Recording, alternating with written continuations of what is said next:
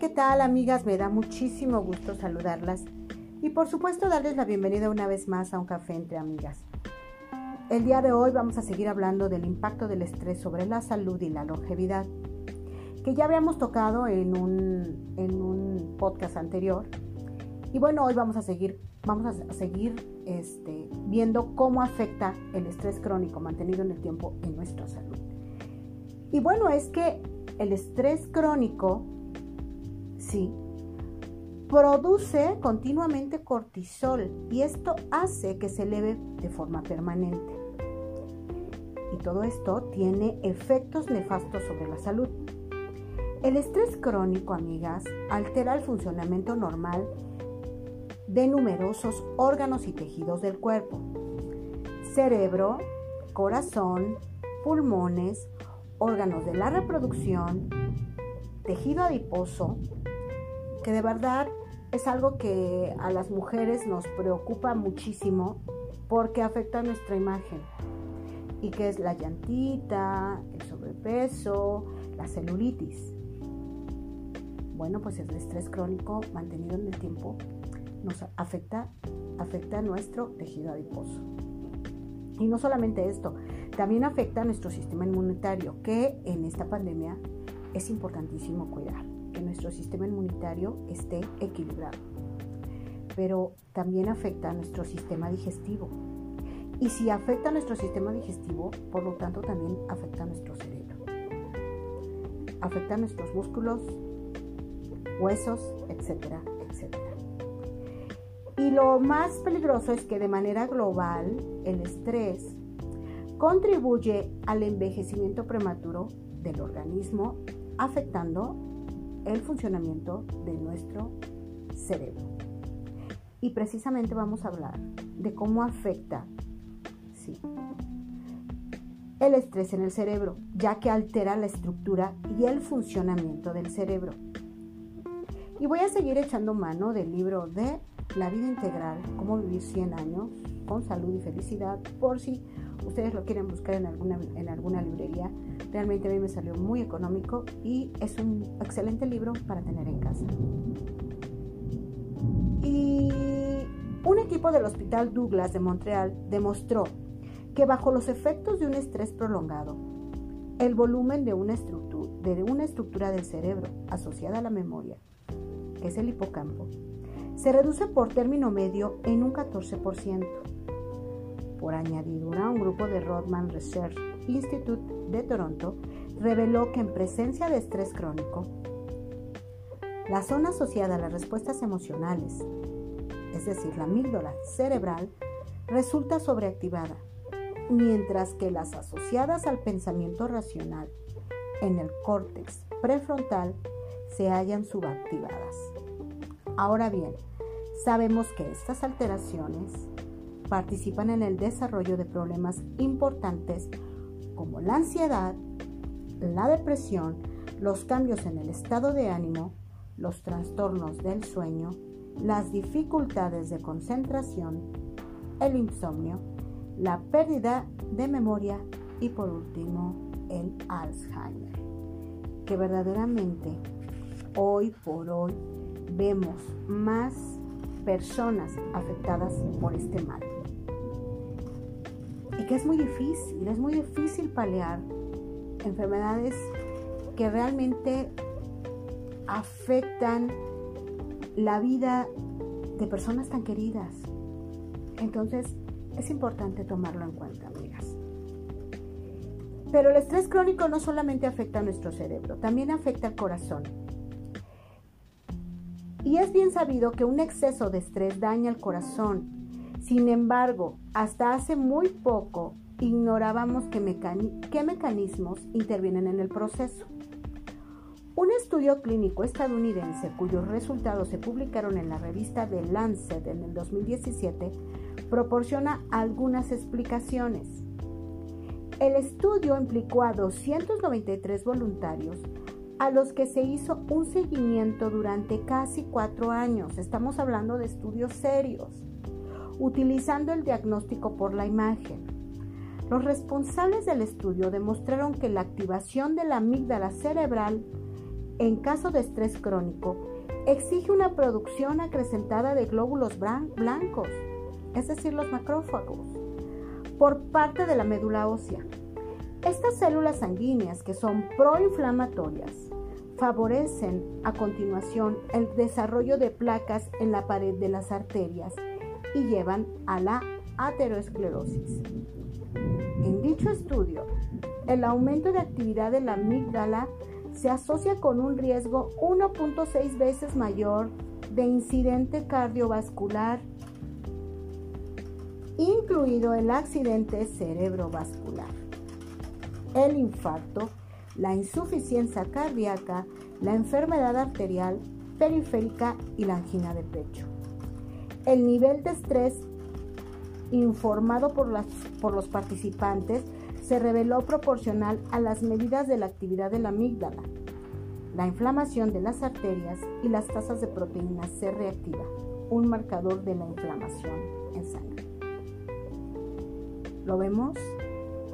Que realmente el estrés nos va produciendo daño en diferentes órganos de nuestro cuerpo y entonces podemos generar diferentes males, desde un infarto, un infarto al corazón, podemos generar diferentes enfermedades y tenemos diferentes síntomas que nos avisan de que estamos generando enfermedad.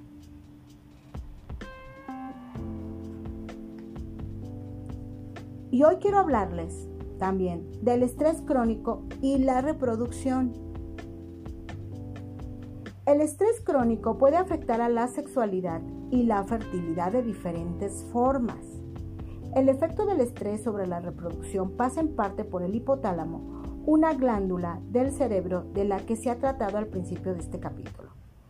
El cortisol que se produce en gran cantidad en el curso del estrés crónico actúa sobre el hipotálamo y le impide liberar un mensajero químico, la GNRH, que normalmente rige una serie de procesos que desembocan en la producción de las hormonas sexuales estrógeno, progesterona y testosterona. Un descenso de GNRH disminuye la fertilidad tanto en el hombre como en la mujer en algunas mujeres, el estrés persistente incluso puede bloquear la ovulación y llevar a la interrupción de la menstruación.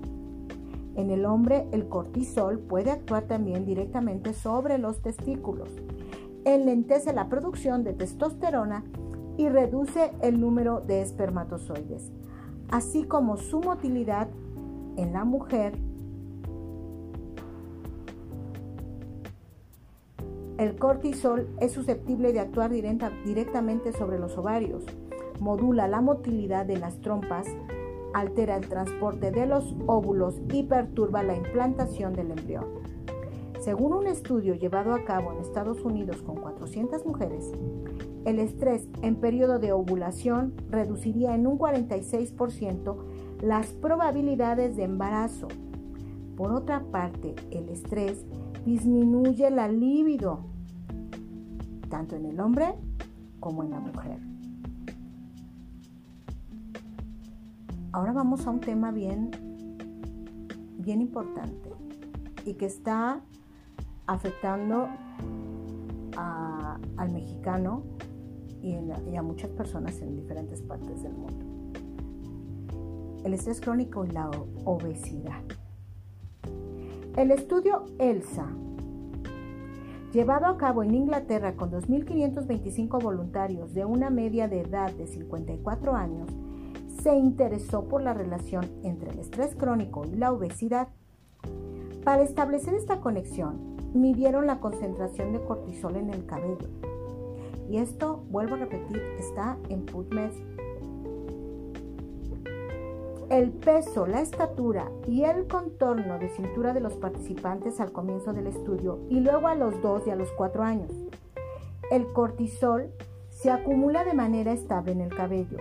Sabiendo que un cabello crece en promedio un centímetro al mes, una muestra de 2 centímetros tomada a partir de la raíz informa sobre los niveles de cortisol a que ha estado expuesta la persona en el curso de los dos meses anteriores.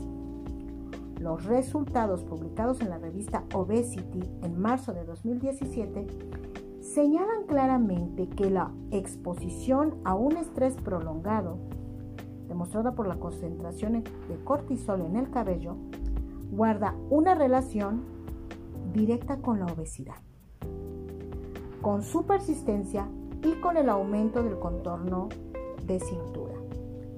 Diversos mecanismos pueden explicar este fenómeno. El cortisol estimula el apetito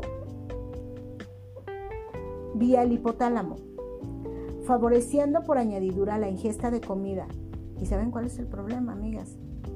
Que favorece la ingesta de comida chatarra, la comida de consuelo, la comida que nos da placer, pero que también nos afecta muchísimo y ahí de ahí viene, de ahí viene porque tenemos tantos diabéticos y prediabéticos. De ahí viene la resistencia a la insulina.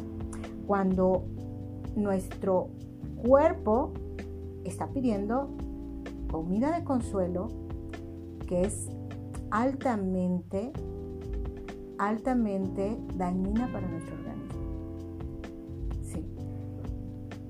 Y esta comida de consuelo, ¿por qué es tan dañina? Porque está rica en calorías, ya sea como chocolate, y chocolate no estoy hablando del cacao, estoy hablando del chocolate que tiene grandes cantidades de azúcar y que muchas veces tiene grandes cantidades de grasa. Helados, por ejemplo, pasteles, que las papas fritas, que diversas, diversos alimentos chatarra que en el momento nos produce gran placer, pero también gran daño a nuestro cuerpo. Entonces estimula la producción por parte del estómago de una, hormona, de una hormona llamada grelina, que aumenta el apetito e inhibe la sensación de saciedad. ¿Se dan cuenta? que a veces por eso no podemos dejar de comer. Eso es lo que hace que tengamos adicción. Igualmente estimula la producción de insulina por parte del páncreas, al tiempo que vuelve los tejidos menos sensibles a su acción, lo cual aumenta la cantidad de glucosa en circulación, con lo cual contribuye al desarrollo de la diabetes tipo 2. Por estímulo por último, perdón, estimula la actividad de una enzima, la lipoproteína lipasa, que favorece la acumulación de lípidos en las células grasas, adipocitos. Como las células grasas del abdomen poseen mayor número de receptores de cortisol, es sobre todo ahí donde se acumulará la grasa. Ahora, la grasa abdominal se revela como la más peligrosa de todas dado que se asocia con un riesgo incrementado de enfermedad cardíaca, diabetes, síndrome metabólico, cáncer y muerte prematura.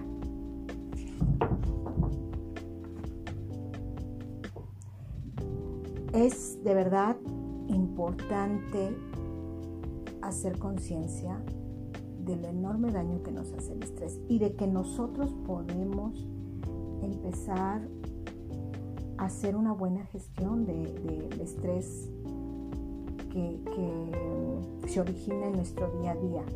¿Cómo podemos gestionarlo de manera adecuada? A través de la respiración, a través de la conciencia, a, través, a través de, de empezar a razonar sobre cómo emocionalizamos lo que nos pasa. ¿Sí? Cómo le, podemos, le ponemos emociones exageradas a cosas a veces tan simples que tenemos que dejar pasar. Sí. Ahora voy a hablarles del estrés crónico y las defensas inmunitarias.